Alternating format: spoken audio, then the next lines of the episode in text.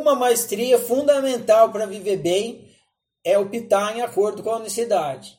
Só que você já está vivendo mal. Vou usar uma metáfora, tá? Você já está doente. Você já está na UTI. Então não adianta só você começar a optar de acordo com a sua necessidade. Você tem que parar de optar em desacordo.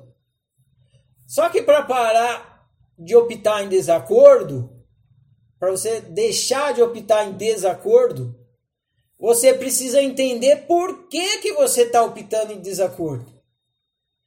E para você entender por que você está optando em desacordo, você precisa fazer autoanálise. Então, a segunda maestria fundamental para você viver bem é maestria em fazer autoanálise.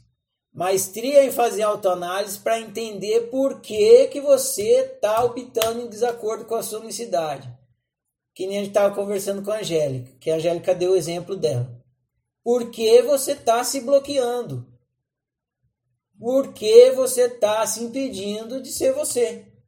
Se você não descobrir, o bloqueio continua. Se você não descobrir, você vai conseguir continuar se proibindo. Se você não descobrir, você vai continuar optando em desacordo. Então você precisa descobrir. Então essas duas práticas vão caminhando junto, é como se fossem dois pés. Você vai aprendendo a fazer autoanálise, vai adquirindo maestria em fazer autoanálise para descobrir por que, que você está se bloqueando, por que, que você está se proibindo de ser você. E junto você vai aprendendo a optar cada vez mais em acordo. Então, uma coisa vai ajudando a outra. Sempre uma coisa vai ajudando a outra. E você vai desenvolvendo essas duas maestrias.